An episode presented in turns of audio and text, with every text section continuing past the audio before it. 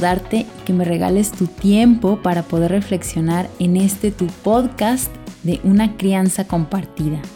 Soy Pía y te sigo invitando a abrir tu mente, tu corazón, para lograr amar, comprender, aceptar a tus hijos de forma incondicional y que ellos vivan y se sientan así. Quédate porque hoy estaré respondiendo las dudas que me has hecho llegar.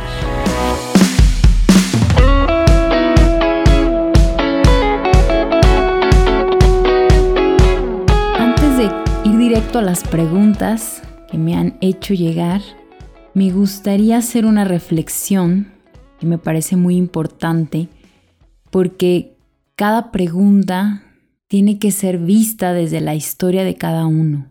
Nosotros que hemos sido niños que han sufrido desamparos y necesidades no satisfechas de todo tipo, nos hemos convertido en adultos que seguimos cargando frustraciones, rabias, necesidades que invisiblemente se han acrecentado en lugar de calmarse.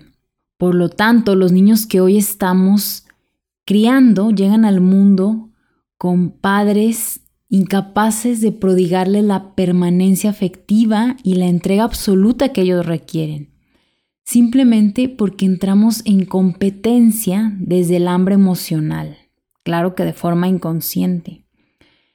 Grandes y pequeños estamos carentes, peleándonos por un trozo de mirada, de reconocimiento o de cariño que finalmente nos proteja para abordar la realidad de los niños o jóvenes de hoy, sería más realista si reconociéramos quiénes somos sus padres, que somos responsables de su crianza y de su educación. Si pensamos con sinceridad y nos miramos tal cual somos, quizá logremos comprender por qué a los niños les pasa lo que les pasa, por qué hacen tantos berrinches, por qué son tan demandantes, ¿Por qué se enferman tanto? ¿Por qué no ponen atención? ¿Por qué no respetan a sus mayores? ¿Por qué abandonan la escuela o se drogan o no comen o se escapan o tienen una adicción a la pornografía? Vamos a ver que cuando un niño no es alimentado emocionalmente en la infancia, se va a convertir en un joven necesitado, desesperado, ávido, feroz o adicto. O sea que va a encontrar alguna manera desplazada de intentar obtener lo que no tuvo durante la infancia. ¿Lo va a lograr? No lo va a lograr. ¿Por qué? Porque no sabe que eso que no obtuvo ni lo y no lo necesitaba originalmente. No es eso lo desplazado, sino que no sabe que lo que necesita es esta sustancia materna. Somos un montón de individuos que provenimos de diversas historias de carencia emocional en la infancia. Y el gran drama es que somos una masa crítica de seres humanos que no sabemos esto y seguimos teniendo hijos creyendo que los amaremos y eso será suficiente, tenemos esta ilusión romántica. Pero amar concretamente a los hijos todos los días y todas las noches requiere comprender de dónde venimos, para entender las contradicciones profundas que sentimos cuando nuestros hijos pequeños nos demandan atención, presencia, conexión y amparo. Y lo más urgente que tenemos que hacer los adultos es tomar la decisión de emprender un camino de conocimiento personal verdadero. Yo como siempre les ofrezco la biografía humana que, bien construida, con un profesional dispuesto, atento, entrenado y valiente, para no caer en engaños, abordar nuestra biografía humana con esta buena compañía al menos empezaremos a dejar de despreciar las manifestaciones de nuestros hijos o de todos los demás, de nuestra pareja, de nuestros hermanos, amigos, y comprenderemos las razones de unos y otros, porque todos venimos de lugares parecidos. Hay mucho para modificar, para cambiar, y sobre todo desde nosotros mismos, no en el afuera, sino nuestra propia visión de las cosas. Desde ya, ahora no importa quiénes fueron nuestra mamá o nuestro papá, lo que sí nos interesa es qué haremos hoy con nuestra madre interna o nuestro padre interno. O sea que tendremos que decidir cómo nutrir a nuestro niño herido y hambriento para no trasladar esa hambre sobre nuestros hijos. Muy bien, bueno, vamos con las preguntas. La primera es, ¿cómo hacer para que mi hija coma bien? Y bueno, la primera pregunta que nos podríamos hacer a nosotros mismos sería, ¿y yo ya como bien? Yo ya sé elegir los alimentos adecuados que estén en mi casa. Ofrezco opciones de buena comida a mis hijos o desde el principio de entrada yo estoy comiendo cosas que no son saludables y luego quiero imponer a mis hijos a que coman saludable, ¿no? Si yo ni siquiera tengo esos hábitos. Lo primero que hay que saber también acá es que los niños regulan el hambre de un modo más natural que los adultos.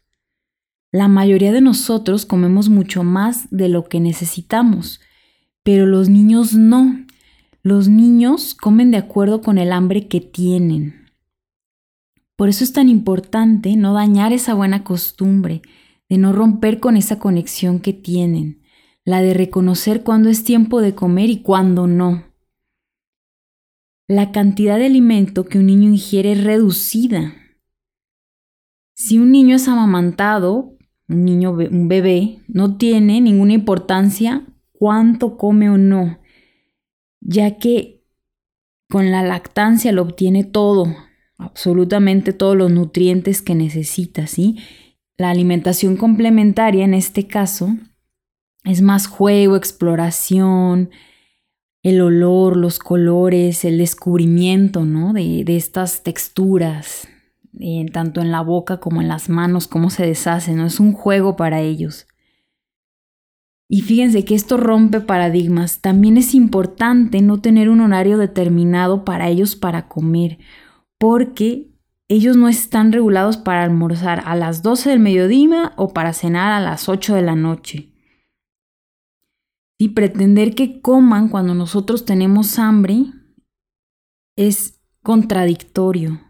y Porque ellos a lo mejor estuvieron jugando muchísimo, les dio hambre antes, o estuvieron más tranquilos y en la mañana comieron un montón y en la tarde ya no tienen hambre. Si observando al niño sabremos rápidamente en qué momentos del día el niño está más hambriento y entusiasmado para comer.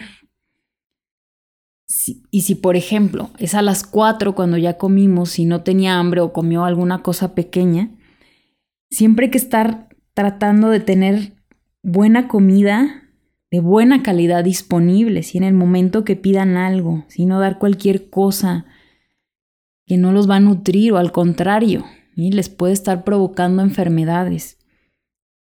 Y cuando ellos lo pidan, será mucho más fácil alimentarlo porque tiene, porque come cuando tiene hambre y cuando está jugando. Sí, estas dos cosas, estas dos condiciones son muy importantes para que el niño incorpore el contacto con el alimento sólido de un modo más natural, feliz, sencillo y en armonía con su crecimiento.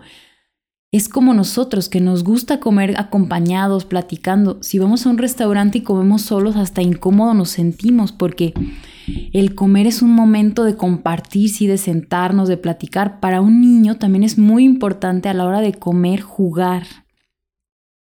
Y, sin embargo, la hora de la comida en la mayoría de las casas se vuelve la hora de la guerra, la hora de la amenaza, la hora de, de cómete todo, no te comiste eso, ¿por qué dejas eso? Eh, come bien, si no, no va a haber, no te voy a dar el juguete, no te voy a comprar algo, no va a haber postre. Entonces se vuelve la comida algo pesado, se vuelve una pesadilla para todos y, y más para los niños, ¿sí? Entonces en esta hora de comer aparece la exigencia, ¿sí? Lo que debería de ingerir, lo que es indispensable, lo que no se discute. Pero sin embargo, los niños más exigidos y presionados para comer van perdiendo el interés. ¿sí? Se acostumbran a responder al deseo del otro y pierden su energía, se ponen desganados, ¿sí? Ya es, es un hartazgo hasta ir a comer, ¿sí? La hora de la comida. Luego dejan de registrar el hambre, la elección de los alimentos y el placer de saborearlos. La comida debería ser un ritual, es un ritual sagrado y como tal es momento ideal para aprender a encontrarse consigo mismo y con los demás. No necesitamos fórmulas mágicas para que los niños aprendan a comer sino momentos que, que la comida sea un momento de recogimiento, encuentro y armonía. Y en ese clima, todos los niños sabrán reconocer las delicias de los alimentos y del amor parental. Acá, esta analogía entre la nutrición emocional y la nutrición del cuerpo físico va de la mano. Y mientras más exigentes, controladores, eh, sin confiar en ellos para que se autorregulen con esto, si no, si no confiamos y si no vamos cambiando también nuestros hábitos alimenticios, procurando comida buena, comida, comida saludable, realmente nutritiva, que no esté tan procesada, vamos a seguir aumentando, incrementando todos los casos de trastornos alimenticios. Estamos en una gran epidemia de obesidad, de anorexia, de bulimia. Todo esto tiene su raíz acá. Y por eso es tan importante prestar atención en estos temas. ¿Por qué yo no puedo confiar en que mi hijo va a comer bien, que va a saber elegir? ¿Mm? Hay niños que ya, ya están muy enviciados con los azúcares, las harinas, todos los alimentos procesados que calman su corazón, sí tendríamos que hacer todos una desintoxicación familiar. Y hay mucha información sobre esto. Después hablaremos más a profundidad de todo lo que se debe de hacer en torno a este tema y sobre todo si ya tenemos en casa eh, adolescentes con algún tipo de trastorno o si ya está instaurada la obesidad, ¿sí? esta, esta comida que, que calma el corazón, ¿sí? ya, ya es una adicción. La próxima pregunta dice, a mi hijo lo diagnosticaron con trastorno de déficit de atención. No quiero medicarlo, no sé qué hacer. Primero que nada me gustaría citar a una actriz y cómica estadounidense, Phyllis Diller, quien dice que nos la pasamos los tres primeros años de vida de nuestros hijos enseñándoles a caminar y a hablar. Y los siguientes 12, años en la escuela diciéndole que se siente y se calle. Y estos niños que parece que no se pueden estar quietos, que tienen mucha energía física y, y una profunda curiosidad por el mundo que les rodea. Cuando tenemos a un niño diagnosticado con trastorno déficit de atención, con hiperactividad o no, podrían ayudarnos a comprenderlos o por el contrario, podrían encapsular nuestro interés por ver más allá, refugiándonos en este supuesto diagnóstico que nos evita a los papás preguntarnos, hacernos preguntas personales. En todos los casos, lo peor que puede pasar a un niño es que su madre no lo sienta. Me gustaría repasar la, el significado de la fusión emocional, este concepto. ¿sí? Esta fusión emocional es como un tanque, como una alberca llena de agua. Las madres y los niños estamos, pertenecemos a este mismo tanque. Si la temperatura está a 40 grados y ambos estamos sumergidos, los dos vamos a sentir que nos quema el calor. ¿sí? O lo contrario, si está muy helada, vamos a sentir que está muy fría, ¿no? que nos estamos congelando. ¿sí? Ahora, si las mamás estamos asustadas por esta intensidad emocional que demanda el niño, nos vamos a escapar de este tanque, no vamos a poder eh, tolerarlo, ¿sí? Y cuando nuestro niño nos avise que el agua está caliente, nosotros vamos a estar afuera y vamos a responder que no, que no es verdad, ¿sí? Nosotros estamos eh, por fuera y no estamos sintiendo lo mismo, no está caliente o no está helada, ¿sí? No la estamos sintiendo. Entonces podemos argumentar lo que sea en contra de lo que nos piden, ¿sí? Ya después el niño se va a quejar más y más por esta temperatura del agua y va a seguir obteniendo este mismo rechazo, incredulidad, desprecio de nuestra parte, ¿sí? Nuestro hijo va a llorar, se va a portar mal, tendrá conductas extrañas, con tal de que regresemos y toquemos el agua y le creamos, ¿sí? Pero esto no es tan sencillo, esto no va a suceder, ¿sí? Las madres no regresamos, no tocamos el agua, ¿sí? Y seguimos sosteniendo que el agua está bien. Entonces el niño va a estar más desesperado y claro que no va a prestar atención en la escuela. ¿Acaso va a ser importante la geometría frente al desastre de quemarse y que no lo sintamos? Entonces este niño se va a portar cada vez peor. Será derivado a la psicopedagoga, que lo va a derivar a un médico, que lo va a derivar a un neurólogo y después será medicado. El problema es que tenemos a un ejército de niños medicados. Hay una banalización de la, de la, medicación que es un desastre. Y vamos a, calmar a, a este niño a fuerza de medicación. Y este niño ya va a terminar por no avisarnos cuando el agua esté muy caliente o muy helada, ¿sí? Se va a lastimar, va a aprender a vivir con estas quemaduras o va a preferir dormir para no sufrir o en otras ocasiones va a reaccionar exageradamente cuando por error la medicación no lo tenga sometido, domado, ¿sí?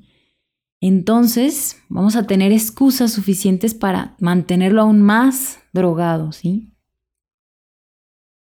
La mayoría de estos pedidos para que los niños se calmen vienen de las escuelas, ¿sí?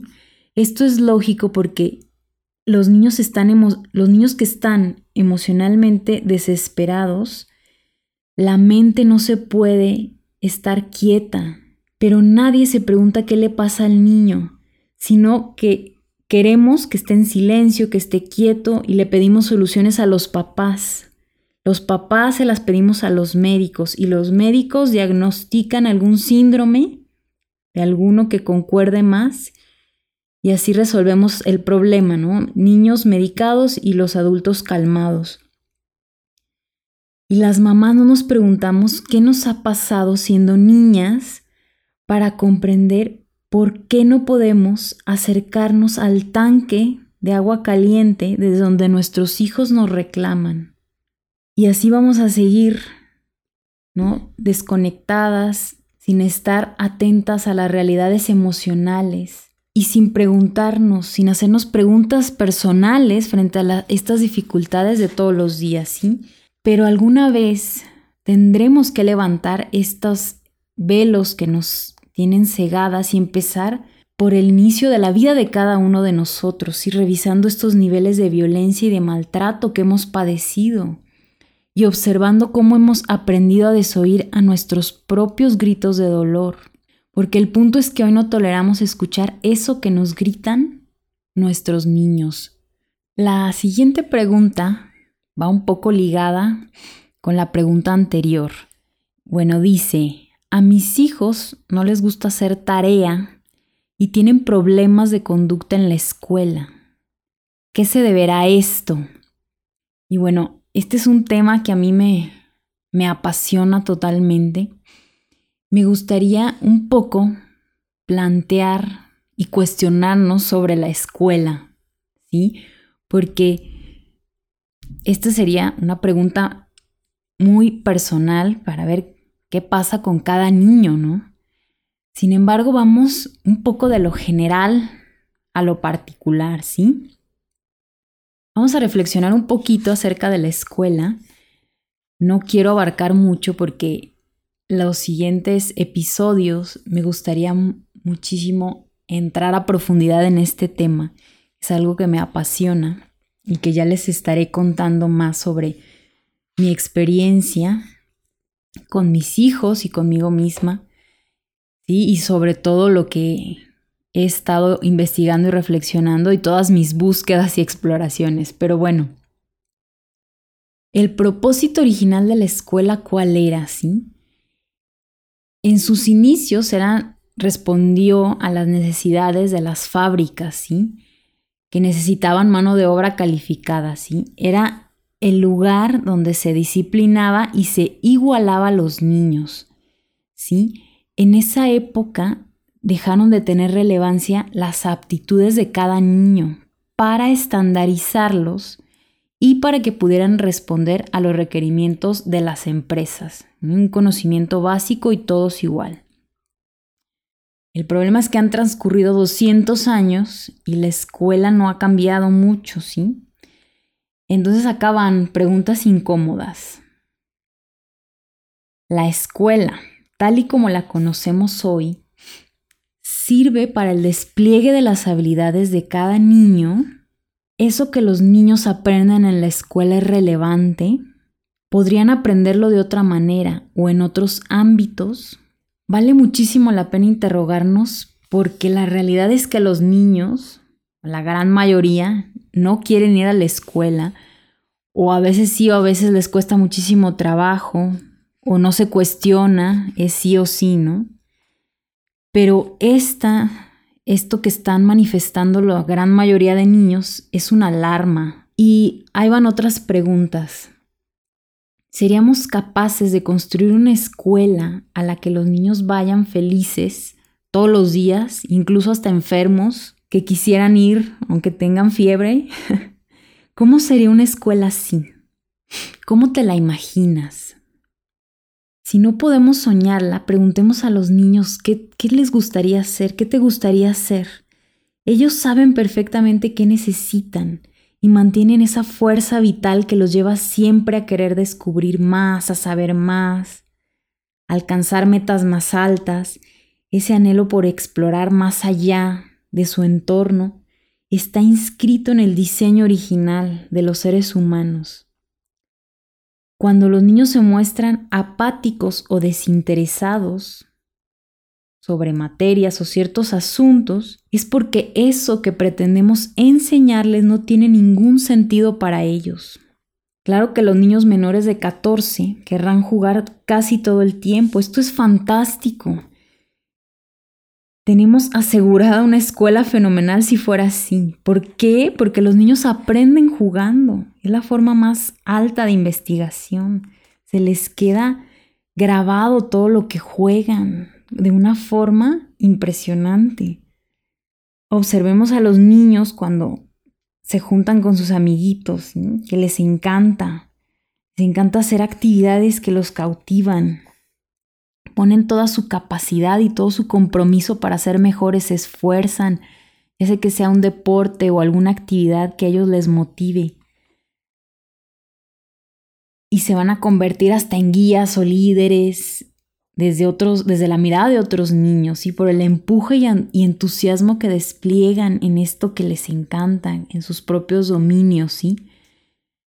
Pero tenemos tanto miedo a que si los niños juegan todo el tiempo no aprenderán matemáticas o a leer o geografía. Pero tendríamos que animarnos a hacer la prueba, ¿sí? Por el momento sabemos que los niños que han atravesado escuelas represivas tampoco han aprendido matemáticas ni geografía. Recuerdan, para el examen nos aprendíamos las cosas y ya dos días después o al día siguiente ya ni nos acordábamos, ¿no? O sin ir más lejos, ¿cuántos de nosotros somos capaces de resolver un trinomio cuadrado perfecto? Bueno, si eres maestro de matemáticas o de ingeniería, sí, ¿no? Pero la mayoría no. no nos acordamos, ¿sí? O cuántos de nosotros sabemos cuál es la capital de la Guayana francesa. Y claro que esto no es una invitación a la ignorancia, al revés, sino que es un llamado a pensar con mayor autonomía. Y es sería importante o sería bueno que los adultos dejáramos que los niños nos conduzcan de la mano hacia caminos más abiertos, más libres, más auténticos nosotros ya estamos inundados de miedos, prejuicios y experiencias traumáticas, aunque no las recordemos. En cambio, los niños aún son puros y responden al diseño con el cual han sido creados. Una escuela feliz, con niños felices, no solo va a permitir un despliegue extraordinario en cada niño, sino que además va a redimirnos de todo sufrimiento pasado. Y bueno, con este tema de la escuela yo podría seguir y seguir. Bueno, vamos a, a dedicar varios episodios a esto para poder repensar, mirar cómo todo lo tenemos tan escolarizado y bueno, a inundarnos con nuevas formas de aprender, de jugar, de estar de acuerdo con nuestro ser esencial, estar en sintonía y sobre todo no romper eso en nuestros hijos, ¿sí? Y bueno, hasta acá le dejamos. Los dejo con estas preguntas para que sigan reflexionando eh, sobre la escuela que seguiremos abordando. Y bueno, te sigo invitando a que me mandes dudas que tengas que me escribas, se aceptan sugerencias, que siga recomendando este podcast si puedes, que lo califiques y le, escribas ahí eh, lo que te ha parecido para que llegue a más papás y mamás, para que me ayudes a esparcir esta semilla del amor. Muchas gracias por escucharme. Mi correo electrónico te lo dejo piamedeli.gmail.com.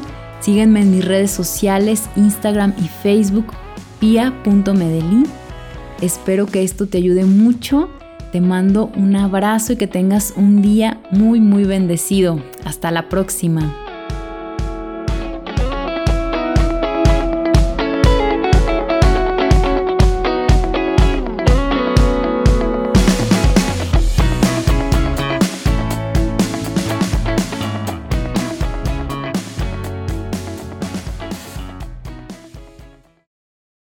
Interrumpo muy brevemente tu podcast favorito para preguntarte si ya estás listo para esta cuaresma. O si estás escuchando esto y ya es cuaresma, ¿qué estás haciendo para vivir una cuaresma que te santifique? En Juan Diego Network tenemos ocho retos, sí, ocho retos diarios que te pueden ayudar a día a día trabajar un poquito en ti mismo. Te recomiendo muchísimo, te pudiera explicar cada uno de ellos, pero ya quiero que escuches tu podcast, entonces simplemente te voy a decir que tenemos retos para todo. Si quieres trabajar en la hombría y eres hombre, si quieres trabajar en la feminidad y eres mujer, si quieres trabajar en la crianza que das a tus hijos, si quieres trabajar en tu nutrición y en tu bienestar, si quieres trabajar en tu vida ordinaria y trabajo, en tu propósito general, si quieres trabajar también en tu espiritualidad también y cómo descubres y te comunicas con Dios, en fin, hay para todo, incluso hay uno para niños. Entra a los show notes de este podcast y regístrate a alguno de los retos para que puedas vivir esta cuaresma al máximo.